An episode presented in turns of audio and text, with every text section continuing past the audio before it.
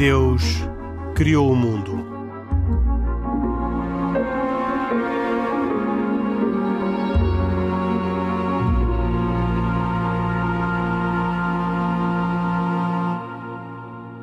Boa noite e bem-vindos. Esta é mais uma edição de E Deus Criou o Mundo, um programa de autoria e com produção de Carlos Quevedo e com cuidados técnicos de João Carrasco. Comigo, Henrique Mota, estão, como sempre, Pedro Gil, católico, Khalid Jamal, muçulmano e Isaac Assor, judeu. Estão aqui a título pessoal, sem pretensão de representar oficialmente as suas religiões, mas quando falam, não escondem as suas convicções religiosas e por isso tornam este debate sobre temas de religião interessante e uh, esclarecedor. Hoje, neste programa, uh, gostava de suscitar um tema uh, que eu julgo nunca, uh, nestes seis anos, esteve presente nos nossos programas. E já agora, porque falo em seis anos, gostava de agradecer a todos quantos nos escreveram cartas, uh, telefonemas, mensagens, mensagens de, por SMS ou no, ou no Facebook e a todos agradeço a generosidade das palavras, em alguns casos excessivas talvez, mas que demonstram amizade e um, uma fidelidade a este programa que uh, com certeza nos deixa a todos muito contentes e uh, aumenta seguramente a responsabilidade da nossa participação nesta iniciativa corajosa e um, inédita da Antena 1 e que uh, tem algum um, e que é diria talvez, eh, tanto quanto nós sabemos, eh, um caso único em todo o mundo. Um programa de, de rádio, ainda para mais na rádio pública, onde uh, se debate a religião e os temas de religião e os temas de atualidade na perspectiva das religiões, como uh, qualquer outro debate. Este não é um programa na programação religiosa da Antena 1, este é um programa na programação de debates e esclarecimento da Antena 1. Fica por isso esta, esta nota de agradecimento a todos quantos nos escreveram, uh, desejando que uh, continuem a encontrar nesta, neste programa o esclarecimento e os desafios que até agora, ao longo destes seis anos, dizem ter aqui encontrado. Para nós é muito bom ter recebido as vossas mensagens. Passo então ao nosso tema de hoje, tema uh, que dizia ao longo destes seis anos não teremos uh, nunca abordado e que tem a ver com a educação religiosa de crianças e jovens nas respectivas confissões religiosas, nos vossos respectivas, nas vossas respectivas religiões. E gostava de aproveitar, já que falamos da formação religiosa, especificamente religiosa das crianças e dos jovens, gostava também depois de aproveitar para conversar sobre a educação em geral e sobre uh, os sistemas de ensino que possam também ser desenvolvidos pelas vossas religiões. Começo, todavia, pelo primeiro assunto. Como é que em cada uma das três religiões, no Islão, no judaísmo e, neste caso, no catolicismo, uh, é feita a educação religiosa das crianças e dos jovens, o que talvez numa expressão um bocadinho militar, como é que é feita a instrução. Começo pelo uh, Isaac Assor, uh, pedindo que uh, nos explique como é que um jovem judeu, uma criança, é introduzida aos temas da religião e como é que aprende as verdades fundamentais do judaísmo. Ok. se me permitir, vou fazer aqui uma pequena, uma pequena introdução eh, mencionando que uh, os, dogmas, os, dogmas, fundamentais e, e, na verdade, o único no judaísmo uh, tem a ver com a revelação divina, que, ter duas vertentes, uma escrita e outra oral, mas que não são nada mais do que dois aspectos da mesma lei transmitida a Moisés no Monte Sinai. E, citando Maimónides, o facto de termos que aceitar este dogma ele refere a importância do homem escolher para a sua moradia um lugar onde a lei escrita e a lei oral sejam estudadas para preservar a manutenção dos estudos e da sua consequente prática.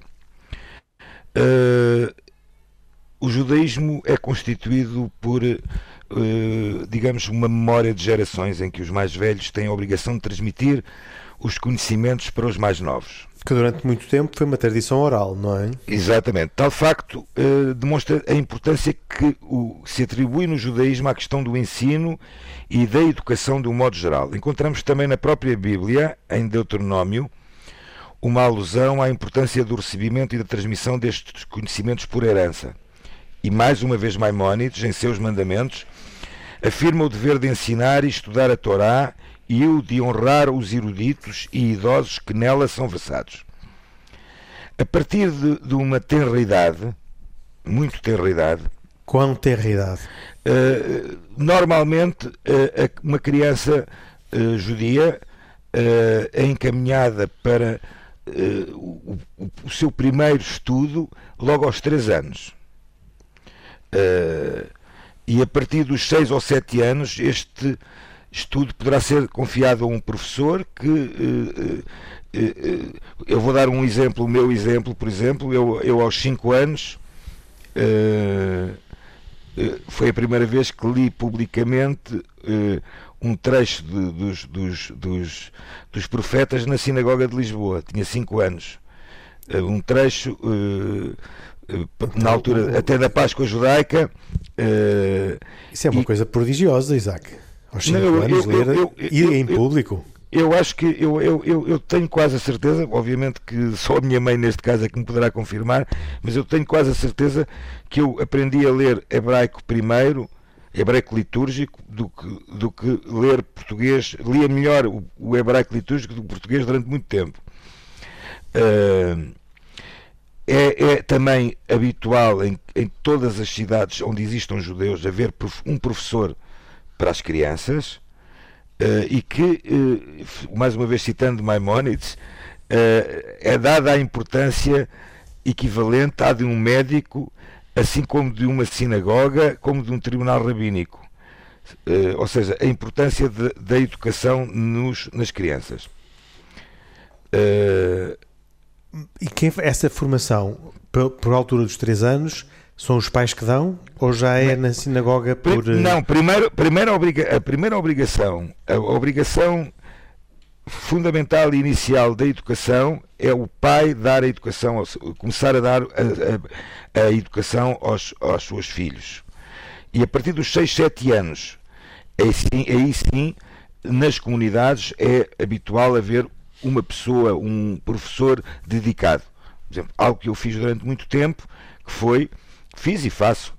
Infelizmente não temos tantos jovens como isso na comunidade, mas uh, eu fui durante muito tempo e, e ainda quando sou chamado uh, a exercer de alguma forma isso, um professor uh, de judaísmo para estas crianças durante o período, até ao período que elas irão ter a sua emancipação religiosa, que é então, aos 13 anos no caso dos rapazes, e aos 12 anos no caso das crianças. Portanto, é uma espécie de catequista na, no mas, dicionário sim, do Pedro Gil. Sim, mais ou menos, mas não é bem a mesma coisa porque essencialmente o, o ou seja, não, não, não, não direi que, que haverá grandes diferenças, eh, mas eh, é o habitual, é o habitua, habituar a criança, primeiro, ensiná-la a ler o hebraico litúrgico, conhecer as festas judaicas, saber as, as, eh, as leis, conhecer o,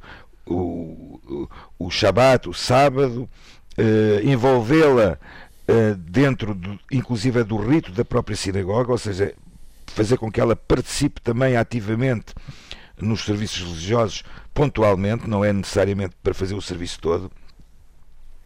Portanto, isto é, é, é mais, assim, mais ou menos assim que depois funciona. Depois chega aos 13 anos e o que acontece? Aos 13 anos uh, onde uh, a criança, o rapaz, tem a maioridade uh, religiosa, por assim dizer. o que, é que isso nesse, quer dizer?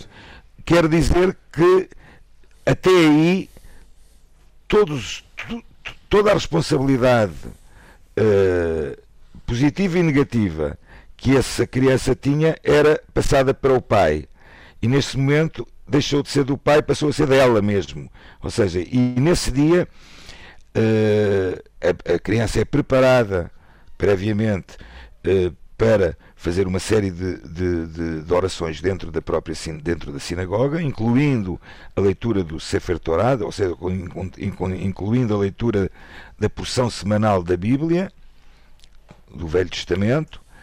Uh, é uma situação, ou seja, chegamos, podemos dizer que é uma altura pomposa em que uh, a criança uh, também é obsequiada por uma festa, uh, existe, existe uh, uma alegria enorme, não só com a família, mas também com, com, com todos os congregantes.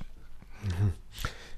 Pedro Gil, e, na... e, e, e, já agora desculpe, Sim. E, aí, e aí em termos de educação da criança, ela a partir daí termina, porque ela deixa de ser criança, passa Exatamente. a ser Portanto, passa a ser um jovem, e, mas já percebemos que é um jovem que a partir desse momento eh, passou a ser responsável ele próprio pela sua, mas que pela sua que, conduta e provavelmente pela sua formação religiosa também. Também, mas, mas aí, aí mas repare, em comunidades onde existem uh, a possibilidade de haver escolas, uh, escolas judaicas, não, não fala em escolas rabínicas, fala em uma escola judaica. Uma escola judaica em que, para além de haver Qual é a diferença, o ensino laico, agora? Que... Um ensino laico. Não, não, uma escola judaica, por exemplo, há comunidades na Europa onde existe uma uh, escolas judaicas das próprias comunidades, em que uh, aceitam também também há estudantes, é tipo uma escola católica também, por assim dizer, em que existe Portanto, uma escola para o ensino formal e não para o ensino, ensino da, dos, dos, princípios da religião. E, exatamente, exatamente. Okay. É isso. Sim, senhor.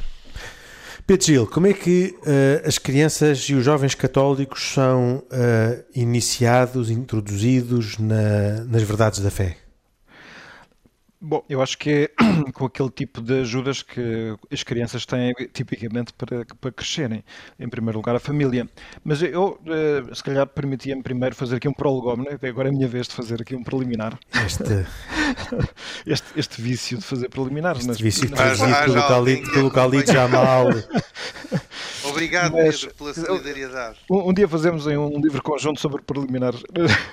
Mas. Um, eh, que é, que é, é portanto, a catequese como um esforço de educação da fé, mas aplica-se não só às crianças e jovens, coisa que parece óbvio, mas sobretudo aos adultos. Aliás, uma das coisas que às vezes acontece é pensar-se que, que a formação na religião esgota-se com a infância ou com a juventude, o que é um erro enorme, eh, porque tipicamente a fé deve ser eh, expressa com a linguagem que se entende em cada idade, não é?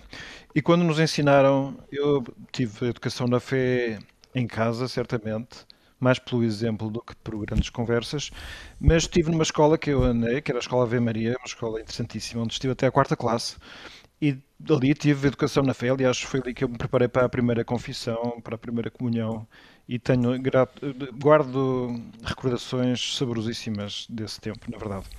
Um, mas acontece que isso foi com a linguagem da época. Assim como, depois, mais tarde, eu não andei na catequese das paróquias porque, por razões familiares que eu também não sabem explicar, não sei que é verdade e aprendi a fé de outra maneira, uh, mas são sempre esforços que, que estão adequados àquela idade. Ora, uma pessoa cresce, amadurece, depois eh, tem os desafios da vida adulta e tem os desafios, da, sobretudo, da, do, do, aparente choque entre a cultura que se respira e, concretamente, a cultura científica ensinada, e parece que não há pontos que liguem uma coisa com outra, e, e, e corre-se aquele risco gravíssimo de haver, haver dois mundos incomunicáveis dentro de nós. Isto aqui dilacera qualquer pessoa. A fé, enquanto não se transforma numa cultura harmoniosa com tudo aquilo que a sociedade nos dá, ela é coxa e, e cria atritos onde não deveria existir. Portanto, isto é para dizer que a catequese, nós aqui podemos falar um bocadinho mais de e jovens, mas é bom dizer em primeiro lugar que a catequese é interminável, portanto o esforço de aprofundar na fé não deveria cessar. E nós nos católicos encontramos imenso isto. Aliás, parte da frustração que hoje em dia existe no mundo cultural católico tem a ver com o facto de a pessoa sentir que aquilo que aprendeu em criança não é suficiente, obviamente, para responder aos desafios da vida de adulto, não é? E portanto há aqui uma, um déficit que traga um dia, um déficit sistémico que era preciso um dia resolver. Uh, dito isto, uh, a Igreja considera, aliás, no seu livro chamado Catecismo da Igreja Católica, que em 1992 fez assim um apanhado de tudo o que é o essencial na fé, diz que é um resumo, e são para umas mil páginas, o que é notável para um resumo, vem dizer que nos tempos de renovação da Igreja sempre há um esforço catequético associado. Então diz que quando foi do início, os padres da Igreja escreveram livros lindíssimos para explicar a fé, quando foi o Concílio de Trento houve o Catecismo Romano e agora o Concílio Vaticano II deu lugar ao Catecismo da Igreja Católica. Portanto há ali um ponto de referência interessante, isto também é bom saber-se, porque quando nós queremos saber o que é que a Igreja Católica pensa sobre qualquer assunto, é lá que vamos encontrar os seus resultados. Mas uma das preocupações que a Igreja tem é: nós temos até agora feito uma formação sempre em, formação, em, em função de alguns objetivos concretos. Primeiro, preparar para a primeira comunhão, mais tarde, preparar para a, para a confirmação ou crisma e mais tarde, preparar para o casamento. Então temos a catequese para a primeira comunhão, tem o catequese para o crisma e depois temos os cursos de preparação para o matrimónio. E esse catequese para o crisma equivale àquela emancipação de que o Isaac falava no judaísmo? Dos 13 eu anos? Que, eu acho que, é uma assimilação que tem que ser muito bem entendida. Como tipicamente coincide com idades semelhantes, desde que é a bar mitzvah dos católicos e, e que o bar mitzvah é o crisma dos judeus, mas eu acho que estamos a falar de coisas ligeiramente diferentes, porque é, no caso da, da, tradição latina dentro da Igreja Católica, costuma haver esta separação entre o batismo, depois, uh, aí a partir dos 6 anos, a primeira comunhão, e por volta dos 13, 14, 15, o crisma. Mas, por exemplo, no ramo oriental da Igreja Católica, estes sacramentos, que são chamados os sacramentos da iniciação cristã, isto é, a pessoa só recebe aquele primeiro grande impacto de ajuda de Deus por completo uh, terminado este, este, ciclo de três sacramentos, é logo no batismo. Logo no batismo a pessoa tem logo a iniciação cristã completa. Eu, primeira comunhão e crisma. O que significa que não é necessário este desfazamento. Aliás, o Papa Francisco, naquela sua maneira tão sugestiva de falar, diz que, aliás, aqui no Ocidente, precisamente para agarrarmos as pessoas mais tempo na necessidade de se formar, é que atrasamos um pouco mais o crisma, que é a vinda do Espírito Santo sobre as pessoas, portanto, um certo fortalecimento da pessoa, o robustecimento, para lhe poder enfim, prolongar o tempo de formação. Isto é para, então dizer que o, o funcionava um bocado como o sacramento do adeus. Isto é, aquele é o momento em que as pessoas recebem o, o e já estão libertos, pronto, já estão formados, podem ir à sua vida e é, por assim dizer, parte da, do, do fator que explica um bocado uma certa desertificação do espírito católico a partir dessa idade, não é? E portanto aqui... Oh, oh Pedro, deixa-me perguntar ao, ao Isaac se isto também acontece no judaísmo, se também uh, a emancipação aos 13 anos é uma espécie de momento do adeus. Hum, olha, eh, infelizmente, infelizmente eh, para muitos é. Para muitos é e, e, e a recordação a recordação do dia uh, às vezes é demasiado efêmera, sabe?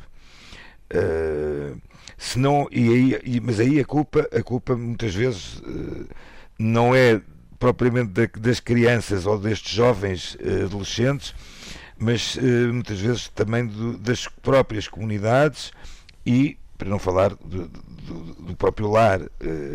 portanto, e aí, e aí deve haver, e é, e é muito importante, haver nas comunidades, particularmente em comunidades mais pequenas, em que, em que existe um perigo enorme de, de, de assimilação, uh, tem que haver esse, esse cuidado de, de, de estar num, numa contínua educação.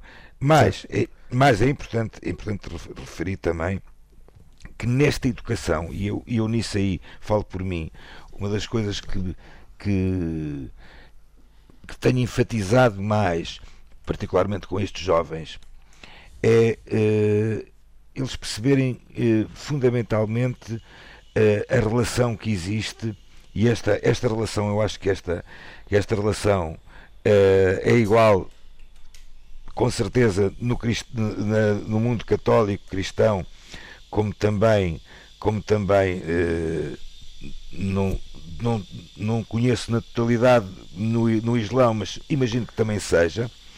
Já vamos tem a ver, que tem a ver tem a ver tem a ver que valores éticos e morais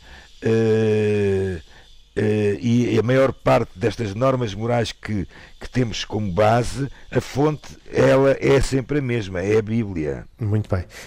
vamos voltar ao Pedro Gil para, para completar, para depois podermos passar ao, ao Khalid Jamal.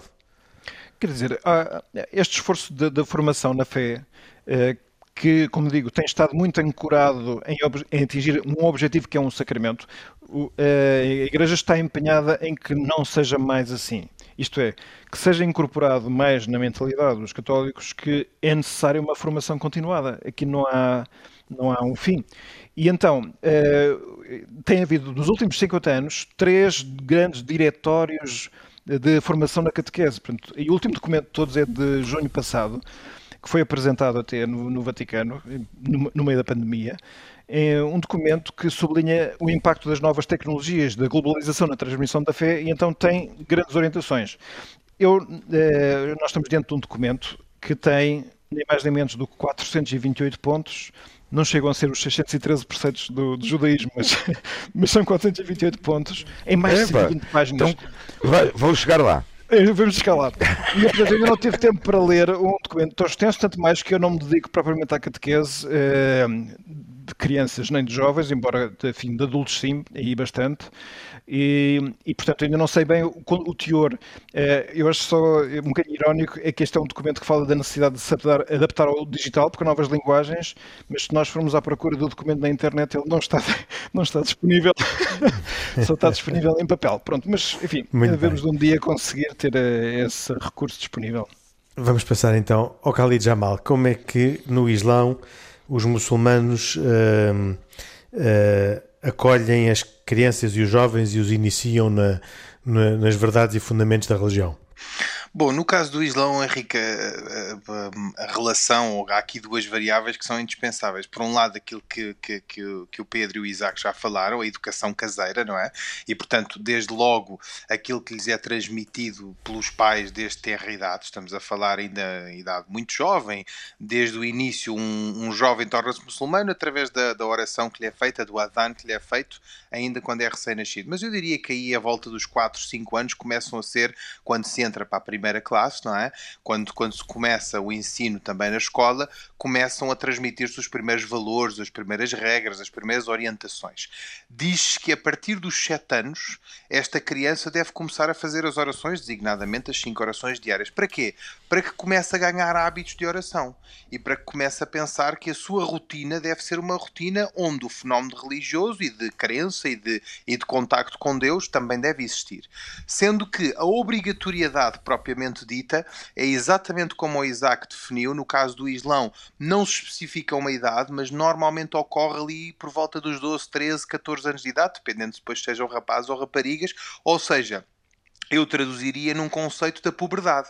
A partir do momento em que, seja um rapaz, seja uma rapariga, atingem a idade da puberdade, deixam de ser crianças, ou seja, aquilo que são uh, os efeitos das suas boas ações, dos seus pecados, deixam de ser repercutidos na esfera dos seus pais e passam a ser verdadeiros adultos no âmbito religioso. E, então portanto, estamos iguais ao, ao, estamos, ao judaísmo. estamos iguais ao judaísmo. Portanto, repare que isso explica que no passado, hoje não é possível porque o, o, o âmbito social, ou no fundo os valores sociais são permeáveis, como sabemos, não é? Mas no passado havia jovens que casavam aos 13, 14 anos. Portanto, um jovem a partir dessa idade, 13, 14 anos, atinge a puberdade e, portanto, seja em termos de reprodução sexual, quer dizer, é, é um verdadeiro adulto, embora a maioridade legal só se atinja aos 16, 18, consoante depois os países. Um, voltando ao tema da educação. Normalmente as crianças começam a partir dos 6, 7 anos a ir àquilo que são as madraças. Este termo madraça significa escola, literalmente em árabe. É um termo muito polémico, porque, enfim, infelizmente tem sido rotulado com algo negativo, não é? Mas deriva do, da raiz semítica daras. Daras significa aprender, estudar, e, portanto, as crianças normalmente começam a frequentar a madraça, portanto, a escola islâmica, ou as aulas de catequese, eh, Mas, eu diria a partir a escola, dos 7 anos. Desculpe interromper, Khalid. Esta, a madraça ou escola islâmica é como a escola rabínica um, ou a catequese. É um, uma, um, uma escola só para aprender a religião, não é um, programa escolar para uh, as, como há bocado o Isaac distinguia entre as escolas judaicas e as escolas rabínicas, sendo que as escolas judaicas corresponderiam também àquilo a que o Pedro Gil poderia ter falado das escolas católicas. Uh, que não tem nada a ver com a catequese uh, da, uh, dos, dos, católicos. Dos católicos. E, e, a minha pergunta é: a madraça é a catequese dos católicos ou é a escola católica ou a escola judaica que falámos aqui há pouco? Oh, Henrique, normalmente existe uma separação e compartimentação daquilo que é religioso e escolar. Em Portugal, decididamente, e na esmagadora maioria dos países europeus que não são de maioria islâmica, a madraça só veicula conteúdos religiosos. Ponto. Agora, se me disser nos países de maioria islâmica, claro que existe uma franja de superposição e de coincidência entre aquilo que são os conteúdos religiosos e o ensino chamado secular ou laico, não é? Aqui em Portugal também temos uma escola islâmica em Palmela que uh, também tem as duas aulas uh, separadas, evidentemente, e ministradas por, por professores distintos. Uns são professores que nem sequer são muçulmanos. Inicialmente a escola tinha uma dimensão pequena e, portanto, tinha professores islâmicos, mas hoje já não consegue.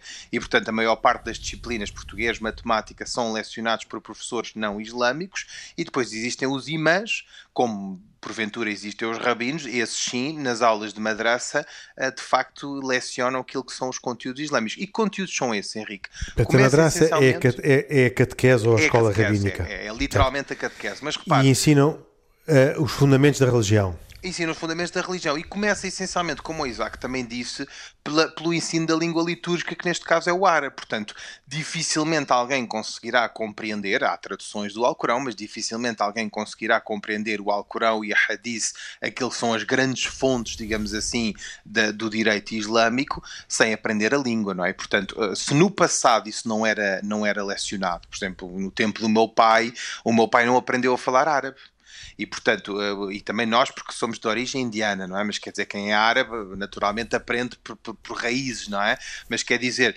não se uh, enfatizava, até porque havia menos conhecimento, não se enfatizava tanto uh, o ensino e a necessidade do ensino do árabe. Hoje em dia, os jovens, cada vez mais jovens, começam a ter acesso a muito mais conteúdos e de facto é quase, diria, indispensável que, que percebam o árabe como forma até de apreensão e de assimilação daquilo que são os conteúdos que brotam uh, do Alcorão e da Hadith, como disse, não é? Esse árabe é o árabe de comunicação uh, moderno ou é um árabe litúrgico, como há pouco o Isaac falava uh, da, de uma língua litúrgica que parece que o hebraico litúrgico não é já o mesmo do, do hebraico da comunicação atual? Pois aqui também é a mesma coisa, Henrique, é um árabe clássico, litúrgico, que só está no, no Alcorão e que é um árabe que, quer dizer, quase que seria é um bocadinho como o latim, quase que seria ridículo nós irmos falar esse árabe no. Portanto, quem falar árabes. esse árabe litúrgico uh, numa, numa rua uh, não é entendido. Recebe, recebe uma gargalhada, provavelmente, porque está. E, e, e no caso do, do hebraico, uh, Isaac, o hebraico litúrgico também é comp completamente afastado do hebraico moderno que serve de comunicação? Usa expressões que já não são utilizadas no hebraico moderno. Convém também realçar que nas orações judaicas, no livro das orações judaicas, também temos eh, muitas orações que, ou muitas preces que são feitas, que são escritas em aramaico. Portanto, eh, pré-hebraico, pré-hebraico ainda. Mas, okay. oh, Henrique, mas se me permitir, eu, eu, tinha só aqui uma coisa interessante para, para falar e que tem a ver com a questão. De, falamos, falamos sempre de, de datas: 6 anos, 7 anos, 10 anos, 13 anos, e, e é importante, é interessante ver que no, num tratado do Talmud, uh, vulgarmente conhecido como a Ética dos Pais, uh, estas máximas que eu vou falar, inclusive foram. Mas, mas uh, rapidamente, o, o, programa está quase a acabar e o não, Khalid ainda não explicou tudo. Deixa-me só terminar isto porque acho que é interessante. Estas máximas uh, remetem-nos até aos princípios cognitivistas do desenvolvimento humano que foi apresentado por Piaget em 1974. Vejam bem. Ele, Yehuda Ben Temá, vou dizer rapidamente, que era um tenaísta, portanto, uh, uh, 200 anos depois de Cristo já, aos 5 anos é tempo de começar o estudo da Mikra, lei escrita. Aos 10 anos, o da Mishnah, lei oral. Aos 13 anos, o dos mandamentos. aos 15 o do Talmud, lei oral, aos 18 é tempo de casar, aos 20 é tempo de perseguir o trabalho, aos 30 plenitude da força física, aos 40 do entendimento, aos 50 do conselho, aos 60 começa a velhice, aos 70 Uh, e aos 80 se houver vigor, aos 90 começa o encurvamento, aos 100 é como se estivesse morto, passado e extinto do mundo. Ou seja, ou seja, não, não é interessante isto. Ainda, ainda dizem que só os muçulmanos têm muitas regras. Não, isto não, não, isto não é nenhuma regra. Vamos ver, isto, isto, isto, é um, isto é um tratado do Talmud em que uh, o Talmud é o quê? O Talmud foi, foi, foi, foi a escrita, por assim dizer, de, de, de todo, todo, todo uma herança de geração em geração. E isto foi criando esta. E passando agora para as crianças, vemos que aos 13 anos, os mandamentos. O que é que é os mandamentos? É realmente a emancipação religiosa. Voltamos ao Calvino para terminar. Do meu lado, Henrique, o que é que eu acho que é importante acrescentar? Bom, o excesso de regras e de, e de, e de fórmulas, não é? Tal, aos 13 tens de começar a fazer oração, aos 14 isto, aos 15 isto, normalmente cria nas crianças uma certa rejeição, não é? Ninguém, os jovens de hoje em dia, e com alguma pena, enfim, manifesto, eh, têm alguma dificuldade em sustentarem-se não só à autoridade, mas a regras muito fechadas, muito a fórmulas farisaicas, digamos assim. Uh, agora, não, não, não é regra. Não é regra. Sim, sim, sim. Não, não estava a referir mais tu, ao, ao, que acabaste de mencionar. Estou a dizer em geral. É um, é um, é um preceito geral, é um pensamento, é uma reflexão. Agora, o que é que acontece? Um, a educação religiosa tende a ser maior ou menor, ou mais presente na vida e no cotidiano das crianças, uh, um bocadinho uh, relacionada também com a religiosidade dos seus pais, Henrique. Porque há pais que dizem: Bom, o meu filho aos 7 anos vai começar a ir à madraça, vai começar a ser ensinado pelo imã da minha confiança e eu vou complementar essa educação cá em casa. É? Exatamente. É? Uh, agora, aquilo que o Isaac dizia é indispensável, quer dizer, tal pai, tal filho, não é? Quer dizer, se o pai, à partida, muitas vezes os pais, uh, infelizmente digo, usam aquela máxima do faz o que eu digo, não faças o que eu faço. Quer dizer, dificilmente um filho, e isto, enfim, não, não pretendo ajuizar nem, nem valorar nenhum pai, porque o pai, enfim, saberá melhor do que, do que eu, certamente, aquilo que quer pai, para, pai, para, para, para, a religião Cali, do seu filho, não é? Cali, pai serás, pai serás. Pai serei, portanto, eu, eu sou treinador de bancada nesta matéria, mas ainda. Mas a verdade é que uh, normalmente os pais, os, os, filhos acabam por refletir aquilo que são os comportamentos religiosos dos seus pais e de nada serve uh, deixar que o imã ou que o rabino ou que o padre faça o trabalho todo se depois os pais não complementarem essa educação religiosa em suas casas e esses princípios que o Isaac há pouco e o Pedro mencionavam, morais, éticos, mas também de vivência cotidiana e de relacionamento com o próximo, Henrique. Porque isto é muito importante. A religião islâmica, há, há dias um imã dizia-me uma coisa, ó oh, Khalid, se reparar, nós estamos sempre concentrados nas regras de faz a oração de uma forma ou de outra, faz assim ou faz assado, mas esquecemos que o Islão tem mais regras de convivência social que dispõem para o amor entre os humanos e entre os irmãos de fé e os que não têm a mesma fé do que nós, do que para as regras da religião. E, portanto, às vezes andamos, desculpa a expressão, eu fico com esta percepção, a discutir o sexo dos anjos, se devemos fazer oração de um modo ou do outro, quando se calhar devíamos olhar mais para a relação entre os humanos, porque de facto é isto de que acordo. as nossas religiões ensinam, não é? Ensinam a respeitar o próximo, ensinam a, no fundo, a, de certa forma, a máxima do não roubarás, não matarás, quer dizer, esses aspectos de convivência social é que deveriam ser ensinados nas madraças, nas escolas religiosas, mais do que a oração pura e estrita. Claro que ela é indispensável, não é? Porque sem ela também nada se faz, não é? E portanto eu acho que é neste equilíbrio, digamos assim, que deve assentar aquilo que é a formação uh, religiosa, mas por que não dizê-lo, social, ética, moral uh, dos nossos jovens, uh, neste caso os jovens islâmicos. Muito bem, muito interessante. O tempo uh, corre como sempre, estamos a chegar ao fim, uh, mas ainda temos uh, uns minutos, poucos, e portanto para recomendações curtas. Começo pelo Khalid Jamal. Bom, hoje trago-vos um livro eh, muito interessante que fala sobre alguns dos problemas que temos versado aqui nos últimos programas uh, e é um livro que se intitula Da Radicalização Ideológica ao Terrorismo, uma digressão. O livro é de João Paulo Ventura, ex-diretor da PJ, e Cátia Moreira de Carvalho e, no fundo, é um desafio que foi feito a ambos, com um sentido de responsabilidade e aquilo que eu designo é uma publicação séria, profunda e abrangente sobre o terrorismo, fala de vários temas e das diferenças entre o terrorismo e a radicalização, porque às vezes as pessoas têm tendência de pôr tudo isto no mesmo saco, e parece-me que é uma obra extremamente útil para a compreensão de alguns destes problemas e até diria de uma base fundacional um, no edifício dos meios para o combater eficazmente. Portanto, da radicalização ideológica ao terrorismo, da editora Diário de Bordo. Pedro Gil, e uma recomendação Sim, para o programa 2? Que as pessoas vão ao YouTube à procura do canal do youtuber chamado Miguel Luz, que tem 440 mil subscritores, nem mais nem menos, e que num dos seus, das suas emissões entrevista o padre Tiago Fonseca. O título do, da conversa é Ser Padre, Bem e Mal, Jesus, Corrupção na Igreja, Céu e Inferno e Rezar. Neste momento já foi visto por 46 mil pessoas, creio que vale mesmo a pena ver. Eu vi, são duas horas de duração, mas é, ouve-se num instante. e, o, e o Isaac Assor, que recomendação deixa ficar para, Eu, a recomendação para os nossos que, ouvintes? que deixava é uma nova edição de um livro Portugal e os Judeus, de Jorge Martins, do professor Jorge Martins, é uma edição da, da Âncora Editora. Eh, esta nova edição eh, tem como base a tese de doutoramento do autor, defendida na Faculdade de Letras de Lisboa, que inicialmente foi publicada em três volumes, também com o título Portugal e os Judeus, e agora surge numa nova edição, num único volume, revisto e atualizado, e que eh, eh conta-nos eh, desde os primórdios da nacionalidade à legislação pombalina, do surgimento das comunidades judaicas à Primeira República e judaísmo e antissemitismo no século XX. E uh, assim terminamos uh, mais uma edição de E Deus Criou o Mundo, um programa semanal da autoria uh, e com produção de Carlos Quevedo, cuidados técnicos de João Carrasco.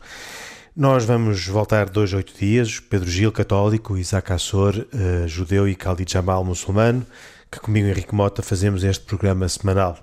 Voltaremos de novo e sempre numa gravação à distância, alguns dos nossos ouvintes poderão provavelmente sentir uh, às vezes uh, alguns problemas técnicos, são inevitáveis da um, circunstância em que todos vivemos de estar confinados e não nos podemos encontrar nem sequer para gravar este programa. Ainda assim, o João Carrasco faz connosco todas as semanas o milagre de nos pôr a conversar sem, sem atropelos e com excelentes condições técnicas, mas uh, para aqueles que têm um ouvido mais apurado, é verdade, uh, não estamos a gravar num estúdio, esperamos brevemente poder voltar uh, ao estúdio da Antena 1 e aí gravar ao vivo estes programas.